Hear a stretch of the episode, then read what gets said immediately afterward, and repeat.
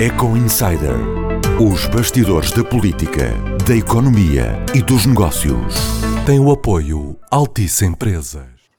Olá, seja bem-vindo ao Eco Insider, o podcast que nos traz aqui todas as semanas, a mim, Pedro Santos Guerreiro, e ao António Costa. Olá, António, boa tarde. Olá, Pedro, boa tarde. Hoje encontramos-nos no final de uma semana em que muito se falou da TAP se bem nos lembramos, a semana começou com a, a, Comissão Executiva a avançar com um plano de reabertura de rotas que provocou a fúria imediata dos autarcas do Norte e depois dessa fúria seguiu-se no próprio dia tomadas de posição do Presidente da República, de partidos da oposição, nomeadamente de Rui Rio, e logo depois de António Costa. A empresa ficou cercada de críticas e retirou a sua proposta de eh, reabertura de rotas, mas mais importante do que isto, ou tão importante do que isto, provavelmente mais, é mesmo o plano de urgência para a TAP, não é, António?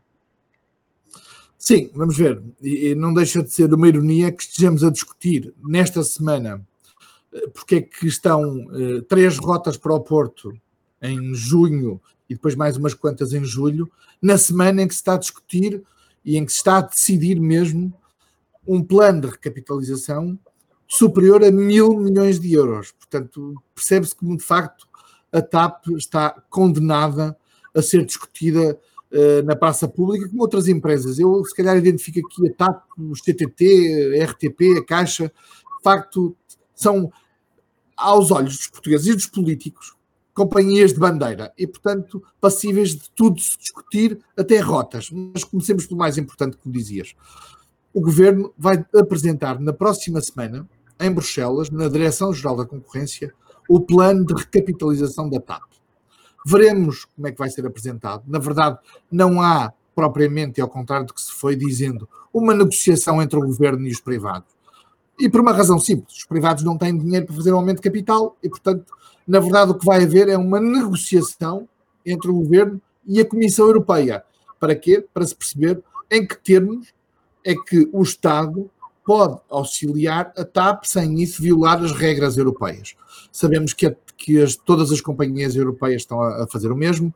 Há uma grande disponibilidade da Comissão Europeia, da Direção-Geral da Concorrência, para aprovar tudo ou quase tudo de auxílios de Estado, o contexto da pandemia e no caso da aviação o setor está absolutamente parado e, portanto, percebe-se esta a facilidade ou, ou a disponibilidade da Comissão Europeia para aprovar quase tudo, mas ainda assim há regras que têm que ser cumpridas, nomeadamente que tipo de capital é que vai ser injetado. Creio que uma parte será mesmo em capital, outra parte em obrigações.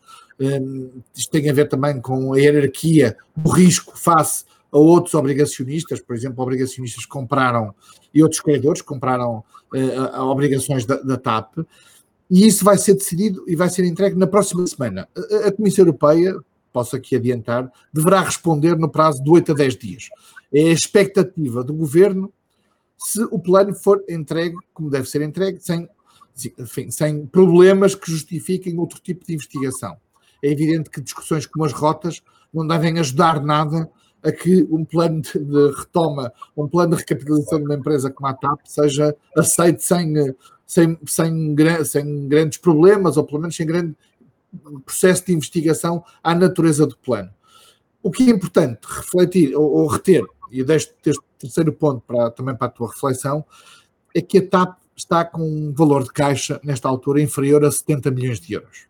Já é pouco mais do que o necessário para pagar salários. A TAP paga salários entre o dia 15 e o dia 20, e, portanto, a TAP tem mesmo que ter uma injeção de capital, seja lá qual for, pode vir a ser até de emergência, até ao dia 20 de junho, sob pena de entrar de facto em cumprimento. Já há informações de fornecedores da TAP que já não estão a receber a tempo e horas, a TAP já está, no fundo, a financiar-se junto de fornecedores, tal é a pressão de tesouraria, mas isto tem mesmo que ser decidido para haver dinheiro na TAP até o dia 15, entre, entre o dia 15 e o dia 20, 20 de junho. Mas eu concordo contigo, acho que o mais importante é de facto a, a, negociação que vai acontecer, no caso, como dizias, com a Comissão Europeia, e isso significa que o governo eh, não está de facto a passar cartão eh, aos privados da TAP. isso não foi exatamente assim que aconteceu, por exemplo, na Lufthansa, na Alemanha, mas a verdade é que a empresa em, em Portugal está completamente arrasada está completamente, uh, enfim, está, está, nas lonas, não é? Um, um, um, dos fornecedores da que te referias é, por exemplo, a ANA. A ANA não está, a ANA Aeroportos não está a, receber os pagamentos da TAP já há, há, muito tempo, porque a TAP não tem caixa ponto final. Tanto que a, a, a Comissão Executiva apresenta uma proposta ao Governo há dois meses, já passaram mais de dois meses, e, e o tempo foi passando e a empresa está desesperada. Um, vale a pena olhar não é? e relembrar aquilo que foi acontecendo, sobretudo com a Lufthansa, porque tem um peso um, não só pela dimensão empresarial, mas pelo peso político, para percebermos quais são os tipos de ajudas a que a Comissão Europeia está uh, aberta um, e, que tem, e, que naquele caso da Lufthansa houve entrada de dinheiro de três maneiras. Houve um empréstimo direto do Estado alemão à Lufthansa, houve a garantia de, de empréstimos pelo Estado, eh, mas de empréstimos de terceiros, e houve uma injeção direta de capital. E depois as consequências, ou a contrapartida disso foi o Estado alemão ficou com 20% da Lufthansa, tem que sair no prazo de seis anos, eh, nomeou dois administradores que são não executivos, eh, são do Conselho de Supervisão, e neste momento, só para fazer o paralelo, o Estado português já tem, como sabemos, administradores, tem seis administradores não executivos eh, na TAP, e o Estado alemão ficou com poder de veto, nomeadamente sobre possíveis OPAs hostis ou, ou, ou, ou ofertas que venham a ser colocadas, coisa que o, o, Estado português hoje também já tem eh, direitos de veto e, de, e direitos estratégicos. Agora, mais, eh, mais importante do que estes detalhes, e isto serve para perceber qual, quais são as margens que a Comissão Europeia eh, dá, é, é, é, resolver o problema rapidamente, porque senão a empresa fica, eh, enfim, entra, entra, como dizias, pode mesmo ter problemas de pagamento de salários, apesar de ter entrado em layoff, como nos lembramos aqui há meses, mas a TAP continua a pagar salários acima do valor eh, máximo do layoff, eh, quer dizer, recorde-se que o valor máximo do layoff é, do, é um salário apoiado de 1.905 euros. Ora, há muitos trabalhadores da TAP, nomeadamente os pilotos, ganham mais do que isto e a TAP continua a pagar mesmo durante estes meses, continua a pagar o valor acima dos 1.905 euros, Sim. portanto, sempre, eh, sempre a despender dinheiro. Agora, também é curioso a história das rotas, a polémica das rotas, ehm, porque eh, houve uma unanimidade tão grande sobre a necessidade da TAP ser uma empresa de serviço público, que, primeiro, ehm, já empresas de transportes vão dar serviço público, vão dar contratos de serviço público, é o caso da CP, não é? Portanto, para, para pagar eh, em que o Estado paga percursos que não são rentáveis, mas que são importantes do ponto de vista da coesão nacional. Mas para isso, primeiro, é preciso um contrato de serviço público e, segundo, é preciso que a Comissão Europeia deixe. E a Comissão Europeia, uh, nas companhias aéreas, não está a permitir há muitos anos ajudas de Estado que tenham contrapartida rotas que não são comercialmente uh, sustentáveis, não é? Deixa-me dizer-te, num ponto, a, a Assembleia Geral da Lufthansa foi adiada porque há uma resistência dos acionistas privados da Lufthansa. Nesta altura, a Lufthansa é completamente privada, ao contrário da TAP, onde o Estado já está é, presente. É? É, é, a, a, Assembleia Geral foi adiada e a própria Comissão Europeia eh, está, eh, digamos, a avaliar o perfil do acordo e também não deu o seu ok ao, perfil, ao, ao modelo de acordo que o governo alemão quer pôr na, na, na Lufthansa, para se perceber que enfim, o, o, ministro Pedro Nuno Santos tem uh, aquele estilo que, que todos conhecemos, uh, entre o abrasivo e o muito espontâneo, e de repente, aqui há umas duas semanas, falava na possibilidade de insolvência. E toda a gente fica um bocadinho espantada como é que o mesmo governo passa da nacionalização para a insolvência assim no espaço de semanas. A verdade é que a negociação e os contactos com Bruxelas permitem perceber, de facto, a nacionalização é o último dos cenários que Bruxelas autorizaria e a insolvência não é o último dos cenários, isto é, Bruxelas, como noutras situações, percebemos, por exemplo, em todo o processo do novo banco, não convive mal com insolvências e com a possibilidade de tirar do mercado uma empresa que não é rentável ou, ou cuja ajuda não serve para resolver problemas, digamos, de crescimento ou estratégias de crescimento, mas para resolver problemas passados. E, portanto, quando olhamos para o processo da Lufthansa, com o poder político que a Alemanha tem, que nós sabemos que tem, e com as resistências que está a ter, seja em Bruxelas, seja no, junto dos próprios acionistas alemães, percebemos que a TAP digamos, é um, é um pequeno grão e terá mais dificuldades, obviamente, que a Lufthansa para resolver isto. Ora, o tema de, das rotas, como eu dizia, enfim, parece que não vale nada, mas é muito importante. Eu acho que toda a gente esteve mal no meio desta história das rotas. Esteve mal a Comissão Executiva, porque, por um lado, se é aceitável e desejável que a Comissão Executiva faça uma, uma, um plano em função dos objetivos de rentabilidade de facto, nós sabemos que nenhuma das rotas da TAP nos próximos dois meses vai ganhar dinheiro. É impossível, não é? Virtualmente impossível. Os aviões voarão seguramente a 20, 30, 40% da sua possibilidade, portanto, todas as rotas vão perder dinheiro. Portanto, o argumento que as rotas do Porto vão perder dinheiro é um, é um argumento que não chega. Eu aceito, mas exigia-se que a TAP pusesse cá fora, afinal, quanto é que perdeu nas rotas do Porto que, tinha, que existiam e que deixaram de existir. Um segundo ponto importante para esta discussão, e tem a ver com as críticas de quem de alguns que criticaram a TAP e trouxeram exemplos de outras companhias aéreas que voam para o Porto. A Lufthansa, por exemplo, anunciou um plano de retoma de voos, já com voos no Porto. Mas a comparação é justa, porque a Lufthansa o que está a fazer é a fazer ligações ao Porto para o seu hub em Frankfurt e para o seu segundo hub em Berlim. Ora, o que se está a pedir à TAP é que faça voos de uma praça que é muito importante, do ponto de vista da coesão, isso é inquestionável, há uma dimensão política que é obviamente importante, mas que faça voos do Porto para outras cidades. Ora, a comparação, a TAP também pode fazer voos para cidades alemãs e trazê-los para o seu hub em Lisboa e transportá-los para outro sítio qualquer no mundo.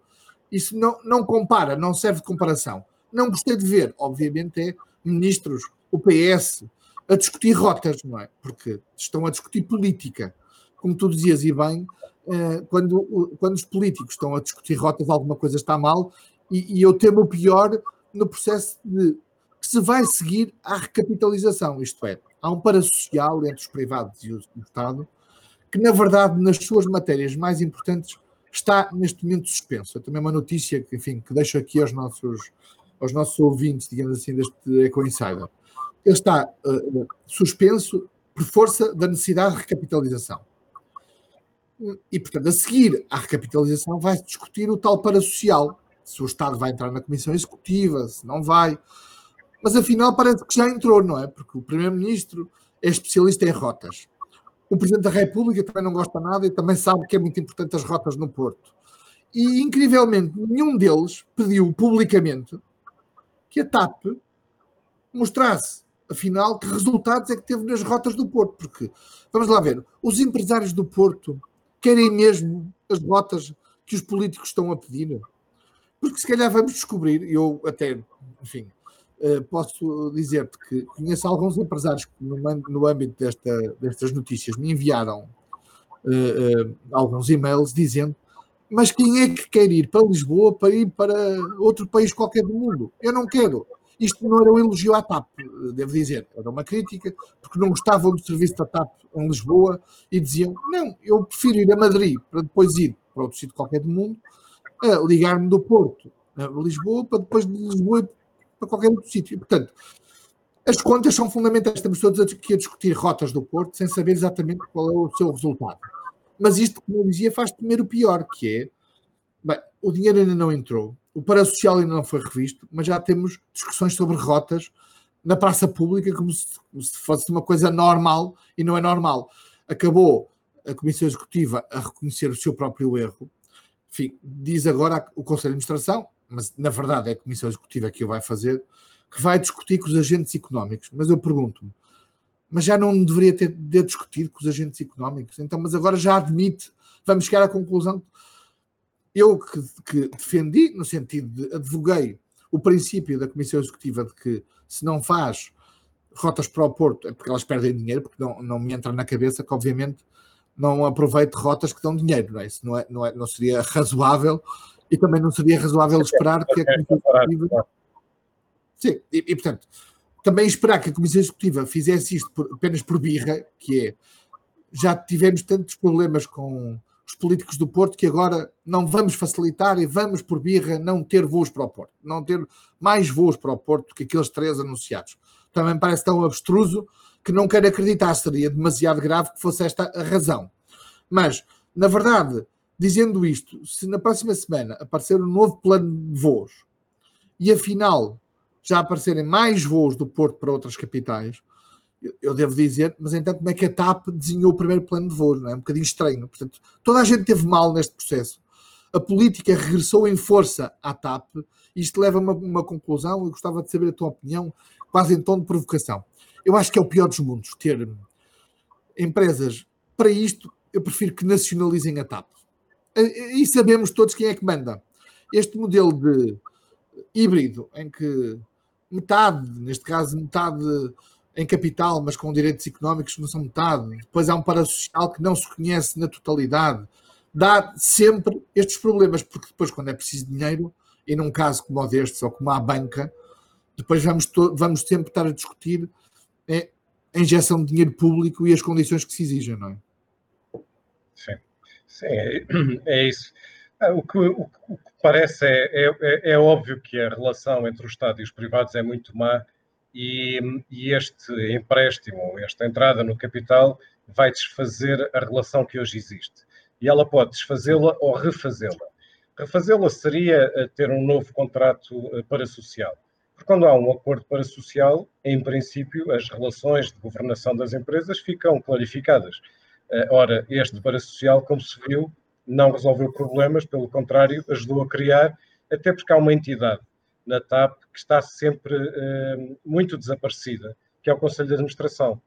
E o Conselho de Administração, uh, que não se dá bem com os privados, ou melhor, os representantes do Estado não se dão bem com os privados, e o Presidente Miguel Frasquilho é um representante do Estado, um, tem, tem optado por, por ser, enfim, low profile e por ter, um, quase por não aparecer, o que me parece que também é uma prova de, de, que o sistema de governação está a funcionar mal, porque o Conselho de Administração tinha a obrigação de fazer mais do que está a fazer perante uma pressão pública tão grande. O próprio Conselho de Administração tem eh, poderes de supervisão sobre a Comissão Executiva, portanto, tem o direito e o dever de exigir informação, eh, coisa que, eh, tanto quanto nós sabemos, eh, ou não tem feito ou depois não, eh, não divulga. Portanto, dizia eu, ou refaz a relação e, neste, e, para refazer a relação o Estado vai sempre querer ter mais poder do que tem hoje, ou então desfaz a relação. Uh, desfazer a relação não é uma coisa muito fácil, uh, porque, enfim, um, um, uma forma drástica seria ou a nacionalização ou a insolvência. A, a nacionalização é muito difícil, até por, por, razões que têm a ver com a Comissão Europeia. A Comissão Europeia está a autorizar entradas de Estados transitoriamente, um, não é impossível, mas não é uma, não, como dizias, não é um cenário que, que a Comissão Europeia gosta muito, e, e, a Comissão Europeia é importante porque estamos a falar de ajudas de, de Estado, e recorde-se que no passado essas ajudas já estavam impedidas ao Estado português, por isso é que a empresa foi depois privatizada. O cenário da insolvência é um cenário muito complexo, um, e é complexo porque obedece a contratos, obedece a leis, portanto não é, não é simplesmente fechar num dia, abrir no outro lado, eh, no outro dia, uma empresa nova uh, ao lado. Eh, a empresa tem, tem credores, tem bancos credores, tem fornecedores credores, tem obrigacionistas credores, incluindo eh, famílias portuguesas que compraram obrigações eh, da TAP. Portanto, todo, todo um cenário de insolvência é um cenário que, sendo possível, até porque já, enfim, raramente, mas já aconteceu na, na Europa, é um cenário muito complexo. Eu acho muito difícil, honestamente, que ele seja, que ele seja execuível. Agora, como, como, como dizíamos, a relação entre os privados e, a, e o Estado, ela está completamente inquinada e qualquer solução, mesmo que negocial, parece uh, vir a representar sempre o maior peso uh, do Estado português. Agora, como dizias, depois queremos ver para quê, não é? Porque se for para estar a discutir rotas, então, enfim, porque é que eh, que, enfim, todo, todo, todas as autoridades políticas vão sempre querer uh, defender os seus lugares, não é? Um, ehm, bem, é o caso da, da, da SAP. A SAP é a mesma coisa também, há sempre autarcas que querem mais ligações, como é óbvio, não é? É óbvio. Deixa-me acrescentar um ponto, até mais fino. Uh, há uma divisão e uma clivagem entre o Estado e os, e os privados, mas há, sobretudo, uma clivagem entre o governo e a Comissão Executiva e António de Neves. Isto é, o presidente executivo da TAP é neste momento o elo mais fraco de todo este processo.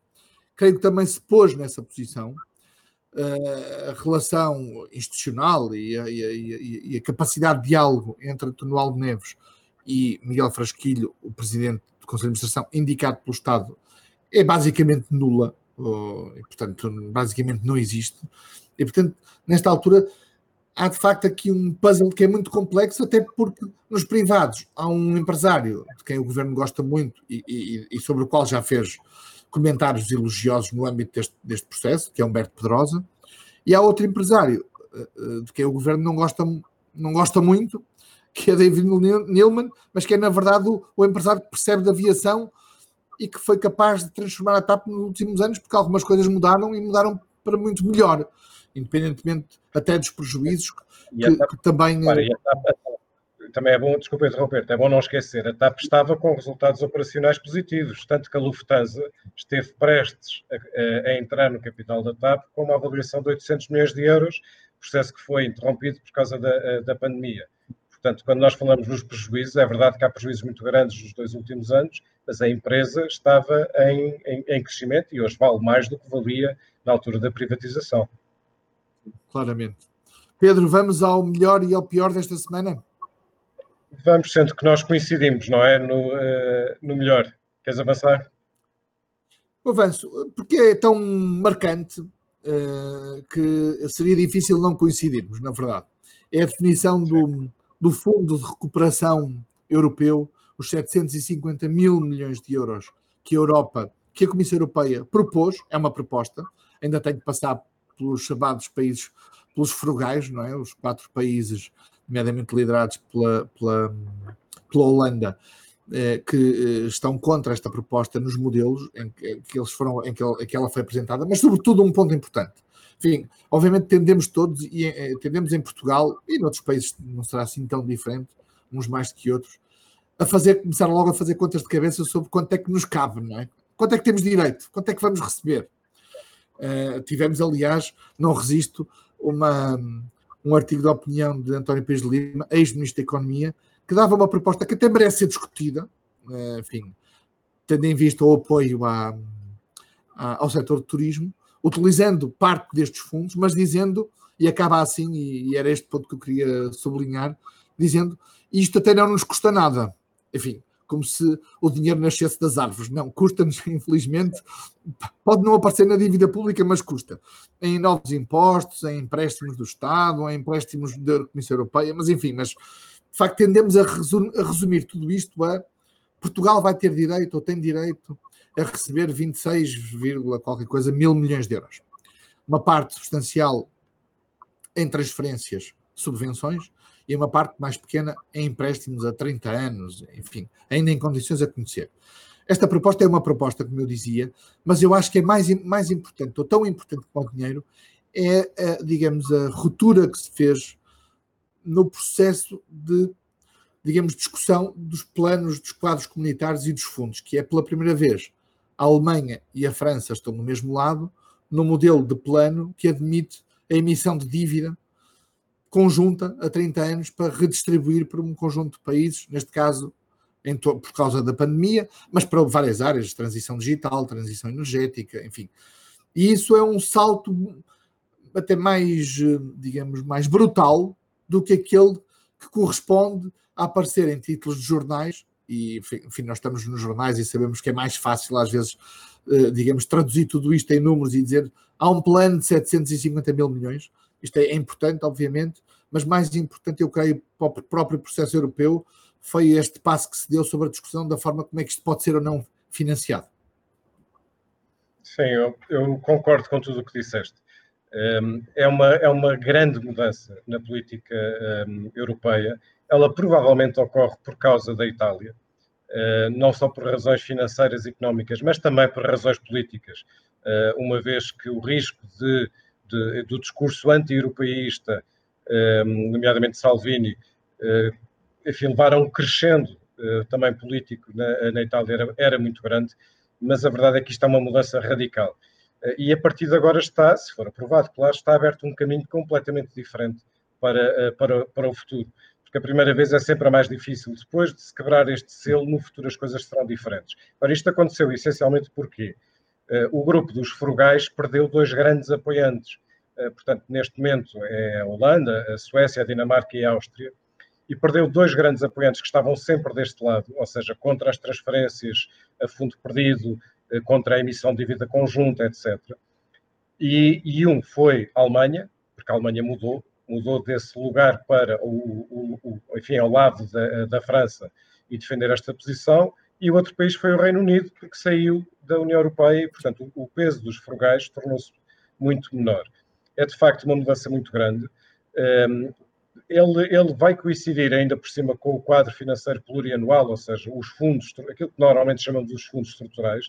Portanto, se somarmos esses 15,8 mil milhões de euros a fundo perdido para Portugal com aquilo com, que devem ser, porque ainda não estão fechados, mas com os 33 mil milhões de euros que estão previstos para 2001, 2007, significa que Portugal vai receber um valor, um, o valor mais alto de sempre para, para um período destes.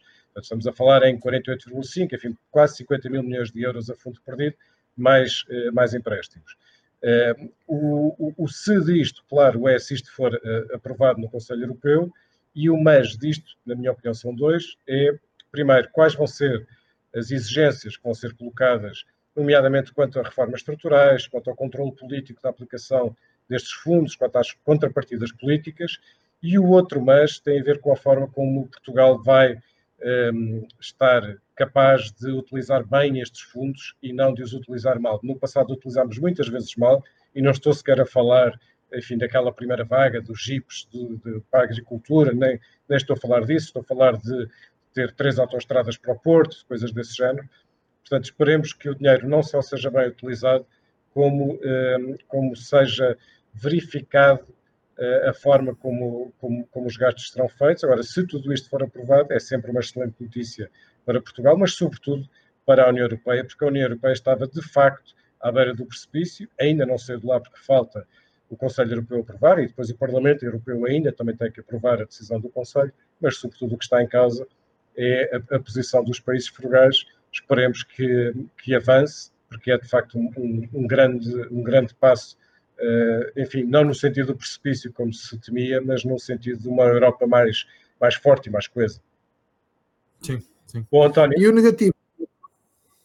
E, e quanto ao, ao, negativo, olha, eu, eu vou escolher um, um, Enfim, não é uma decisão negativa, é um facto negativo, que é, mas que tem implicações económicas, que tem a ver com o aumento de número de casos, de número de contágios na Grande Lisboa que à hora ehm, que estamos a gravar leva provavelmente a, um, a uma diferença de, eh, de, do processo de reabertura e desconfinamento né, em, toda esta, esta, em toda esta zona, nomeadamente nos grandes centros comerciais, mas eventualmente não só. Isto possivelmente acontece, enfim, têm sido, têm sido identificados alguns focos de contágio em alguns bairros sociais, nomeadamente. Isto provavelmente ou eventualmente acontece também por causa dos transportes públicos, ehm, porque há uma grande circulação, como sabemos, de eh, de, milhares e milhares de pessoas que entram e saem todos os dias de Lisboa em, transportes públicos. Agora, isto tem um efeito, ehm, tem um efeito económico, naturalmente, porque pode, e pelos vistos vai, retardar o processo na, ehm, na, eh, enfim, em, toda, em toda a grande Lisboa. Esperemos que isto não seja um recuo, sobretudo do ponto de vista da pandemia, do ponto de vista da saúde pública, mas para já na economia significa que há uma abertura mais lenta do que se previa nesta zona. E tu? E, e sobretudo, deixa-me acrescentar, Pedro, sobretudo, eh, sobretudo eh, espero que não seja Covid, sobretudo eh, com, a, com a constatação, e infelizmente, eh, que este vírus também é assimétrico, de facto, isto é, todos os países eh, o receberam de forma mais ou menos ao mesmo tempo, mas numa, numa escala, e nós percebemos isso ao longo de, dos últimos meses, mas chegados aos países, de facto, os mais desfavorecidos são os que estão a sofrer mais, e no caso eh, que estão a, nos pontos que estão a ser identificados em Lisboa, em bairros eh, mais desfavorecidos, com pessoas com menos condições económicas, e onde isso estará a passar, associado também aos transportes públicos, o que mostra que, de facto, este, este vírus é também assimétrico e é preciso ter, ter, digamos, dar uma atenção particular a isso, à forma como classes mais desfavorecidas são mais ou menos impactadas do que outras pelas, pela contaminação deste, deste, deste, desta Covid-19.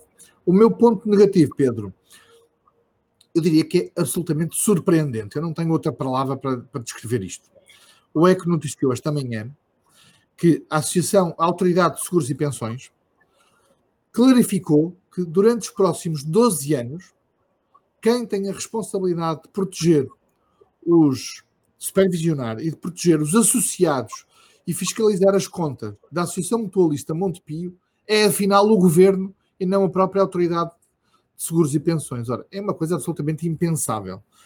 Todos nós nos lembramos do que foi a saída de Tomás Correia, com todos os processos que ainda impendem e que, estão, obviamente, a, correr o seu, o seu curso.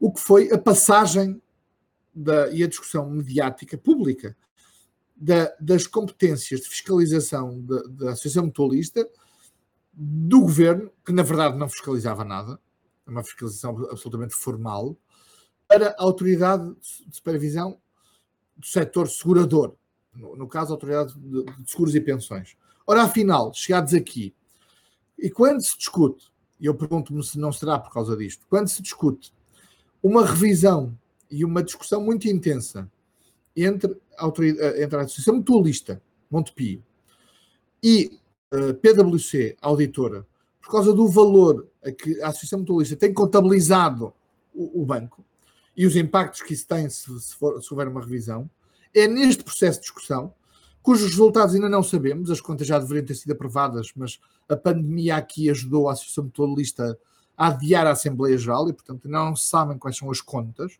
da Associação Mutualista referente a 19.